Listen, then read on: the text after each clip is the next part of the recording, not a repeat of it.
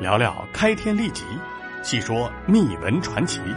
欢迎收听《大话皇帝》。欢迎收听《大话皇帝》。今天我们来说一说汉文帝刘恒。相信电视剧《美人心计》很多人都看过。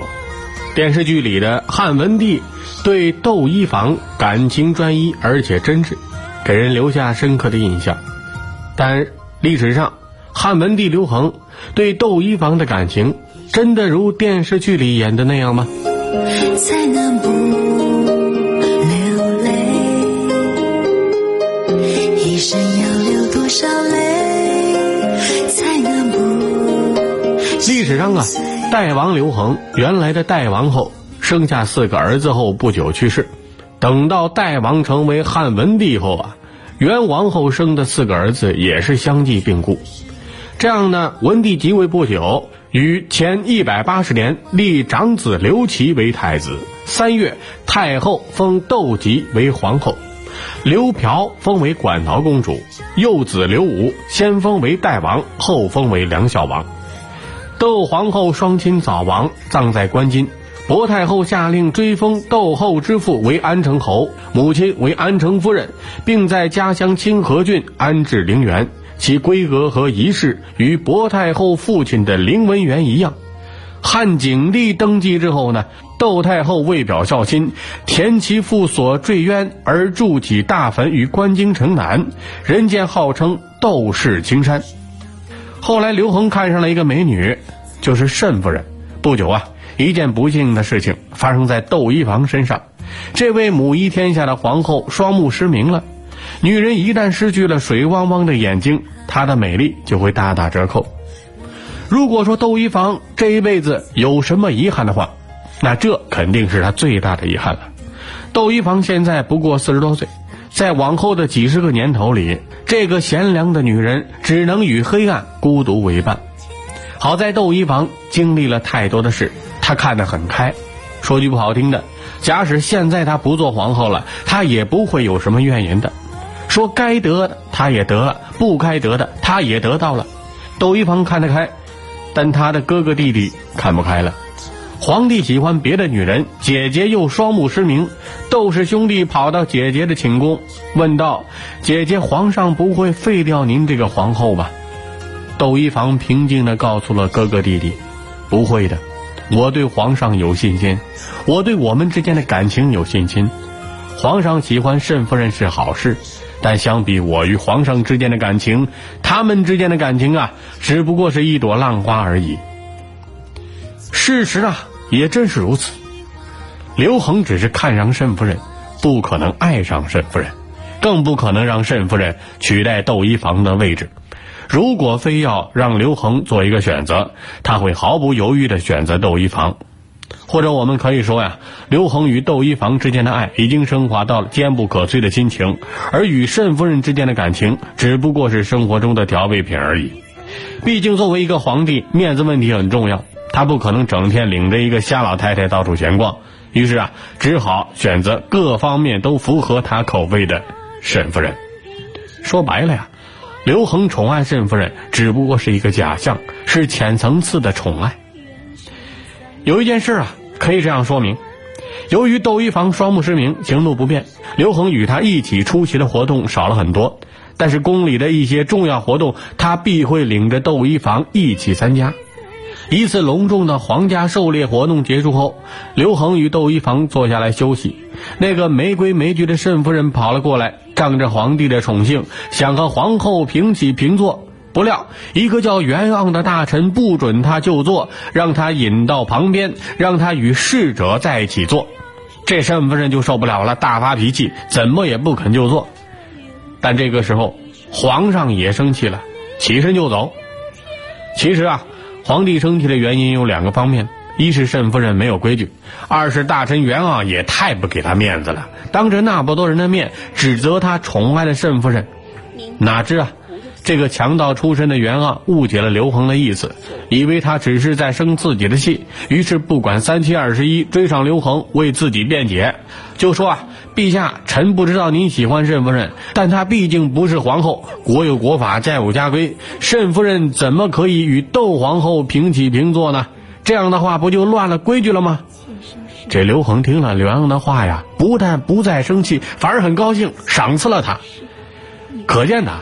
这刘恒并不是真正的爱慎夫人，否则的话，他怎么可能听得去袁盎的劝说呢？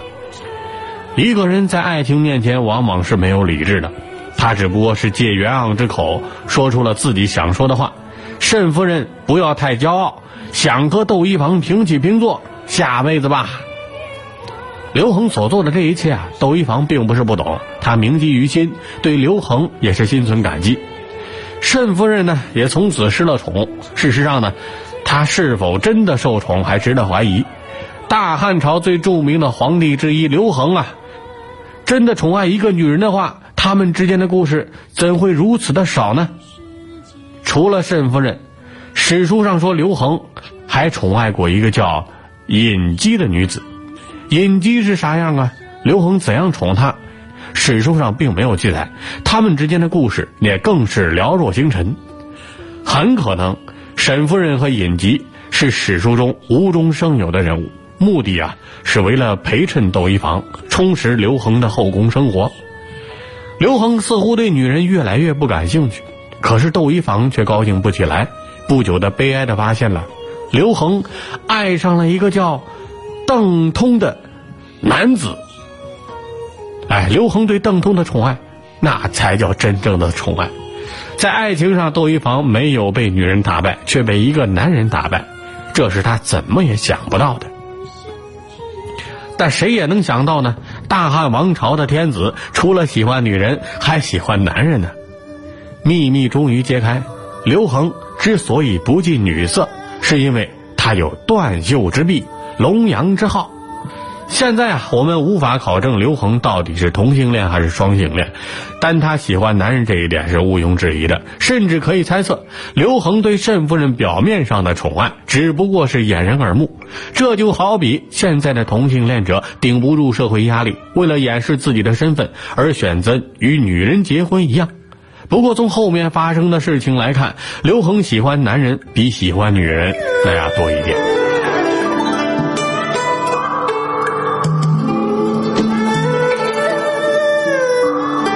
一个早已不是话题的话题又浮出了水面：大汉王朝皇帝们的同性恋问题，更确切的说是男宠。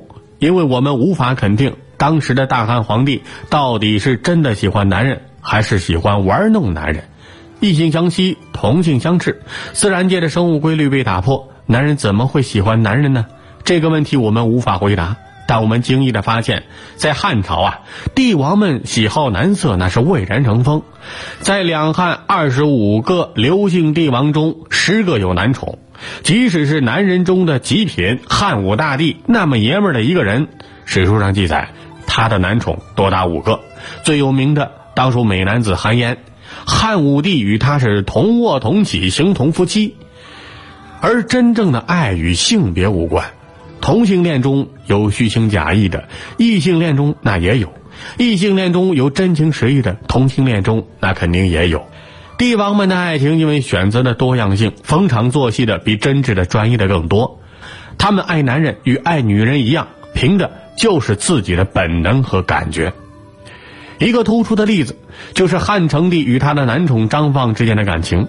汉成帝声名很臭，男女通吃，但我们也不能否认。他对赵飞燕、赵合德的情感和对待张放的情感是真挚的，而刘恒对邓通的宠爱源于他的一个梦。这个梦啊，是不是真的，我们也无从考证。古时候的史官们总爱找一些原因，任何事情都会有原因。